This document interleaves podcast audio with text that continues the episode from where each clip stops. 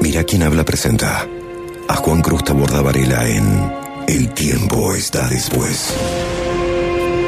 A 50 años del triunfo de Obregón Cano, el fin del cordobazo y el principio del cordobesismo. Para saber quiénes somos, hay que saber de dónde venimos. Todos los jueves, exclusivo de Mira quién habla.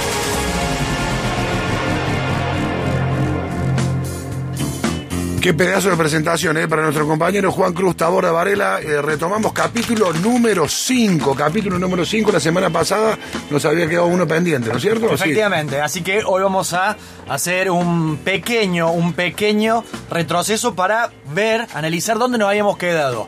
Elecciones nacionales, retorno del peronismo a las urnas, triunfo de Cámpora, casi empate en la provincia de Córdoba entre Obregón Cano y Víctor Martínez que obligaba al primer y único balotage de nuestra historia para elegir gobernador. A ese primer y único balotage de la historia de la provincia de Córdoba para elegir gobernador se le suma el más mentado e inolvidable debate televisivo entre un gobernador y otro. Es cierto que a posteriori ha habido debates en donde se presentaban todos los candidatos y exponían sus ideas, pero en este caso particular se trató de un debate en donde solo participaban los dos principales contendientes. En una esquina Ricardo Obregón Cano, en la otra esquina Víctor Martínez, año 1973. No hay que perder de vista qué iba a suceder con estos dos actores 10 años después, en el 83, pero para eso falta. El debate televisado y organizado por quién? Por supuesto, por Canal 10. Por Canal 10 más la colaboración de La Voz del Interior, Canal 8 y Radio Universidad. ¿Quieren escuchar un registro del debate? ¿Quieren escuchar algún audio de cómo se cruzaron en aquel momento Obregón Cano y Víctor Martínez? Será imposible. No existe un solo registro de aquel debate. lo pusiste así, yo digo, qué Claro. bueno, lo vamos a escuchar. Claro, no, te generé. ¿Qué te generé. ¿Qué es eso? Sí, no, no, no, te generé. Hijo No, te generé, te generé ahí la expectativa. ¿Y por qué no existe nada de esto? Porque podemos catalogar a este debate histórico del 8 de abril de 1973, del cual se cumplieron 50 años el sábado pasado y por supuesto en Córdoba nadie se acordó porque en Córdoba no nos acordamos de nada. Podemos catalogar a este debate como el debate maldito. ¿Por qué digo esto? Porque no hay un solo registro audiovisual del debate y no solo eso, porque todos los que participaron del debate, y no solo los dos candidatos a gobernador, sino los periodistas, los productores, los camarógrafos, todos, todos están muertos, salvo uno, el conductor, Jorge Pérez Gaudio, que no puede hablar. El debate maldito por Canal 10 hace exactos 50 años. Siempre se dijo que aquel empate virtual en la primera vuelta entre Obregón Cano y Víctor Martínez había terminado de resolverse a partir de ese debate en Canal 10. Obregón Cano, hombre que entendió los 70, que entendió el mundo y el país como nadie, se dio cuenta justamente en el debate a dónde tenía que apuntar. Terminado el debate, supo decir Ricardo Obregón Cano, sentí la íntima satisfacción de que me había ido muy bien. A contramano, Víctor Martínez, el radical, el hombre que de 10 años después iba a ser vicepresidente de este país, dijo todo lo contrario.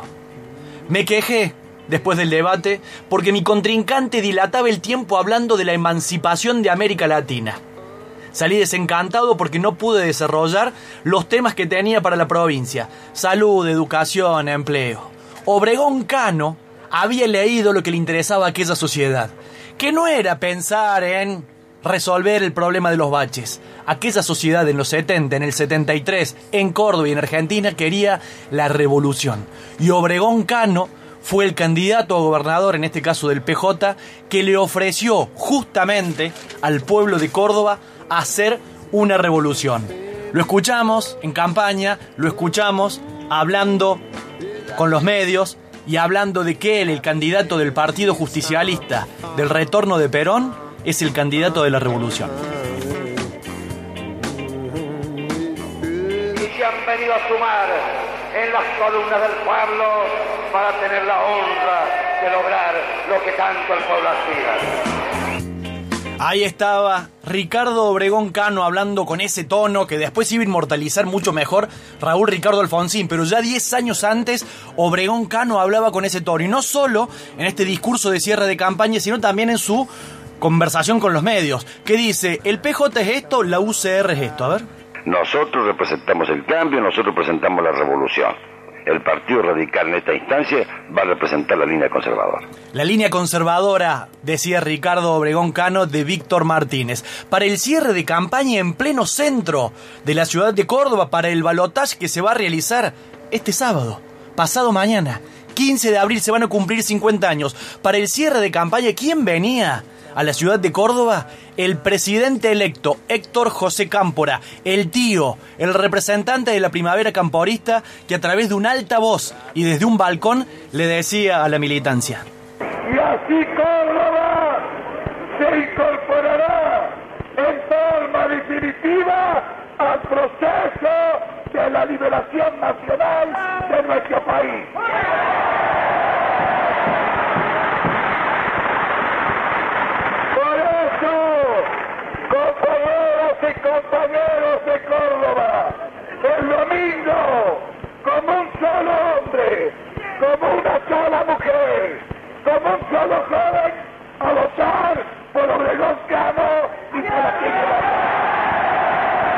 Héctor José Cámpora, el presidente electo, el hombre que estaba pronto a asumir la presidencia de la nación después de 18 años de proscripción del peronismo, en las calles de la ciudad de Córdoba con un altavoz diciendo que Córdoba tenía que sumarse al proceso de emancipación y liberación nacional que encabezaba aquel peronismo.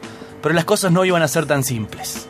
Las cosas no iban a ser tan simples porque dentro del propio peronismo se anidaba una profunda diferencia la juventud, que era protagonista sin dudas del triunfo de Obregón, del triunfo de Campos y del retorno de Perón, a los sindicalistas que pertenecían al peronismo les decía traidores y los sindicalistas a la juventud les decía infiltrados.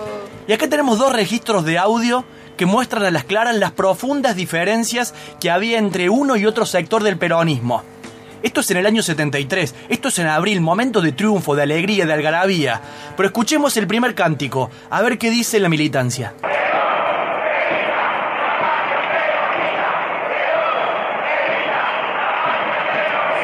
Perón evita la patria peronista cantaba un sector de la militancia, pero otro sector de la misma militancia peronista decía esto.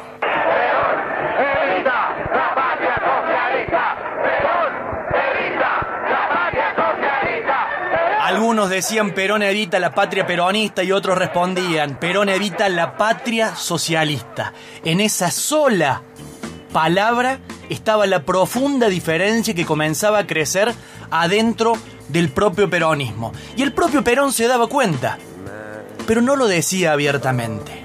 En algún momento entendió que Rodolfo Galimberti, el cuñado de Patricia Bullrich, el hombre que el propio Perón había designado como uno de sus más principales responsables del peronismo en la República Argentina, que Galimberti no estaba haciendo las cosas bien, que no estaba haciendo las cosas que él le pedía que hiciera, que por favor lo encuadraran. Entonces alguien le dijo, pero general, ¿por qué no se lo dice usted a Rodolfo, un pibe joven? Y el general respondió en aquel momento, sí, ¿por qué no lo reto yo? ¿Sabe qué pasa? Se me cuadra Rodolfo, Rodolfo Galimberti, se me cuadra y empieza a bromearme y yo termino siempre riéndome. Usted sabe que Rodolfo es una de mis debilidades. Rodolfo era una de sus debilidades, la juventud también. Y el general Perón no tenía, por entonces, la posibilidad, la condición, el deseo, o prefería hacerlo de otro modo, de decir a la juventud, muchachos, por ese lado no vamos. Y ese enfrentamiento empezaba a crecer. ¿Y dónde fundamentalmente? Aquí, en la provincia de Córdoba. Llega el sábado 15 de abril.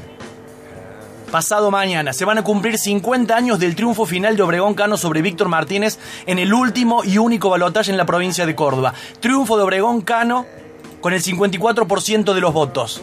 Gracias a quién logra imponerse Obregón Cano, además del debate televisado en Canal 10, a un aliado circunstancial e inesperado, la tercera opción electoral de aquel entonces, el Partido Demócrata, el partido en donde había militado en su juventud Ricardo Obregón Cano. El Partido Demócrata en aquel momento le dio su apoyo. Viste que algo bueno tenían los demócratas, ¿no es cierto? Claro, Eh, apoyaron a Obregón Ah, Cano y- y a Tilio López. Claro, aparte de mi tío Aguirre Cámara, ¿no es cierto? Aguirre, el Tito Claro, Aguirre Cámara. Tito. El Tito Aguirre Cámara. ¿En dónde está el Partido Demócrata hoy? El mismo partido que posibilitó hace 50 años el triunfo de No la izquierda diga, no sea- revolucionaria. No lo diga, no lo diga, no lo diga. Hoy el Partido Demócrata- No diga, porque estás hiriendo a parte de mi familia, diga. Hoy el Partido Sí, Demócrata sí. le ha cedido su sello Sí, electoral sí. Al neofascista Sí. Javier Milei. Digo, Obregón Cano Milei. Impresionante lo del partido. Gracias, Eu. Impresionante los audios, tremendos.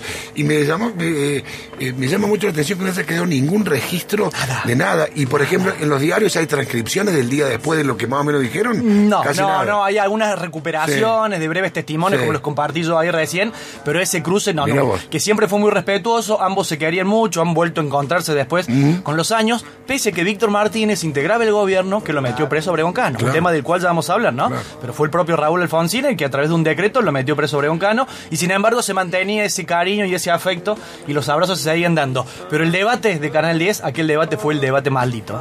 Capítulo número 5, el de hoy. Estén atentos de todos los jueves a la misma hora. Juan Cruz, nos vemos en un ratito. Dale.